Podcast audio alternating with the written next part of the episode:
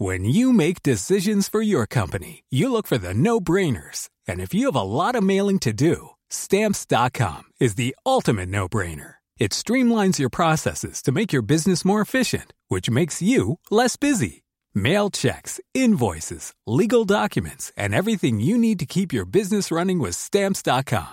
Seamlessly connect with every major marketplace and shopping cart. Schedule package pickups and see your cheapest and fastest shipping options from different carriers. With rates up to 89% off USPS and UPS rates. And with the Stamps.com mobile app, you can take care of mailing and shipping wherever you are. Make the same no brainer decision as over 1 million other businesses with Stamps.com. Sign up with Code PROGRAM for a four week trial, plus free postage and a free digital scale. No long term commitments or contracts. That's stamps.com.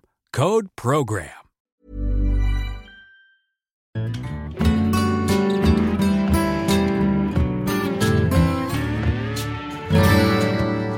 Hi there. My name is BJ Berry from Berlin. Welcome to 100 Music Legends with the stories of the 100 most important songs that you most definitely should know. Today we feature the song Layla by Eric Clapton.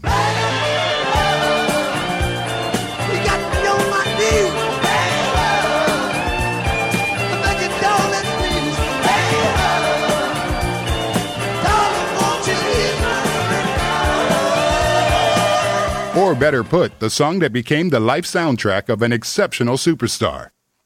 Since the very beginning, there was the question which version should you listen to? The original or the remake by the composer himself? Well, the question probably remains a matter of taste.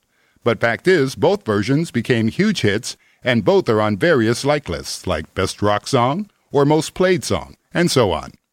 The story begins with a book Eric Clapton got as a gift and a taboo, your best friend's wife. But rock and rollers are journeymen without taboos. That's why we love to listen to them. The book was a classic from Persia in the 12th century. The story of Layla and Majnun by Nizami Ganjavi. The story of a boy who fell in love with a girl and later went completely mad. What a strong image to convince a woman that she shouldn't be with you at all. And this woman, by the way, is the woman to whom we rock lovers owe three classic songs. First, we have Something by the Beatles. Something in the way she moves. And then there's Layla and another great Clapton song, Wonderful Tonight. And I say yes, wonderful tonight. And that woman was Pattie Boyd, or as she was called after she married a Beatle, Pattie Harrison. Exactly.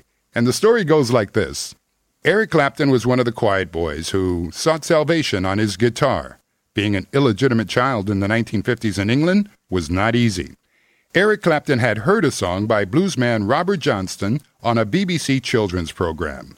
He had a new fetish, the blues. Eric practiced like a madman and became one of the most sought after guitarists in London during the mid 1960s. He even enabled the success of the Yardbirds, but he left them when it all happened because he didn't want to betray blues for pop stardom.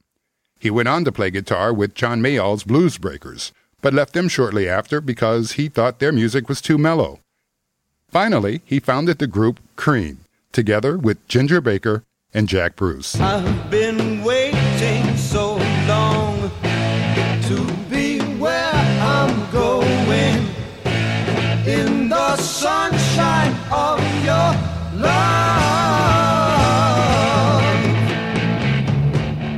years later, they as well disbanded.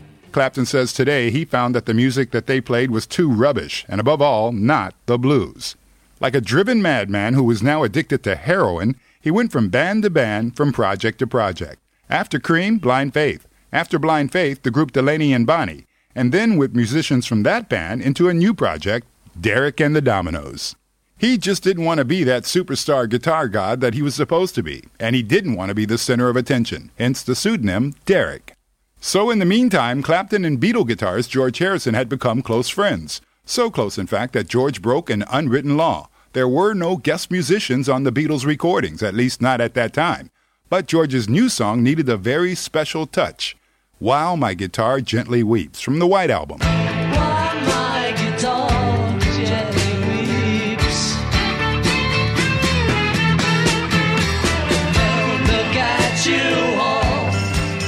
That guitar solo is played by Eric Clapton, although it's not credited on the album.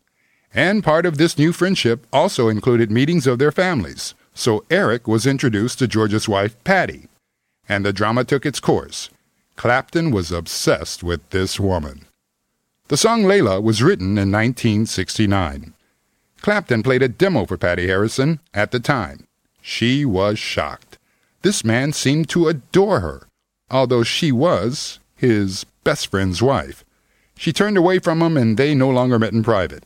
Clapton, however, remained steadfast in his love and recorded the song with his new band, Derek and the Dominos. The interesting part of this entire love story, if you will, is that both men of this threesome, George Harrison and Eric Clapton, remained friends for the rest of George's natural life. They described themselves as electoral brothers in law, probably some weird form of British humor. Harrison and his wife Pattie divorced in 1977 after George had an affair with Ringo's wife. And I would like to remind you of the book and that thing about journeymen without taboos. In 1979, Pattie and Eric got married, but the relationship was mainly characterized by alcohol crashes, and they too divorced at the end of the 1980s. Personally, a tragedy for Eric, but for us rock fans, a blessing. Without Layla and Wonderful Tonight, the rock world would not be the same. So, what about the acoustic version?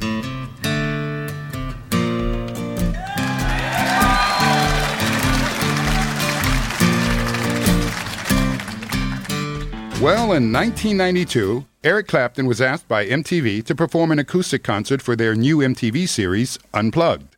Since Clapton was always on the search for real blues, the pure teachings, if you will, he found the idea of a concert only with acoustic guitars grandiose. At the first rehearsals with his rhythm guitarist, Andy Fairweather Low, they also played Layla.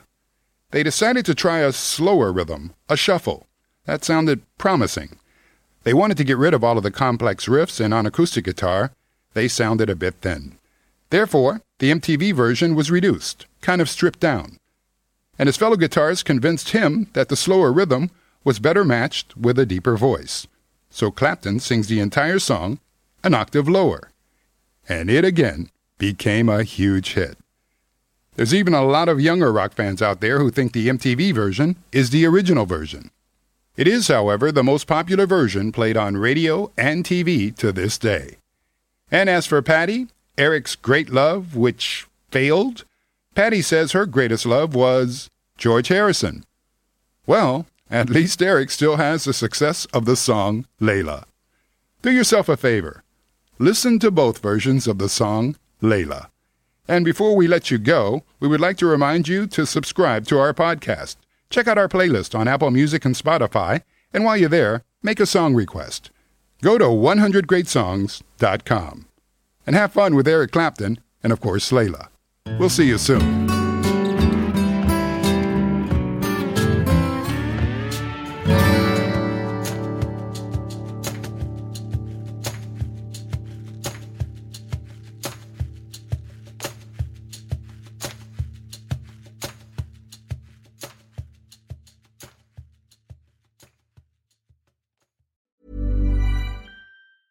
Mom deserves the best, and there's no better place to shop for Mother's Day than Whole Foods Market. They're your destination for unbeatable savings, from premium gifts to show-stopping flowers and irresistible desserts. Start by saving 33% with Prime on all body care and candles. Then get a 15-stem bunch of tulips for just $9.99 each with Prime. Round out Mom's menu with festive rosé, irresistible berry chantilly cake, and more special treats. Come celebrate Mother's Day at Whole Foods Market.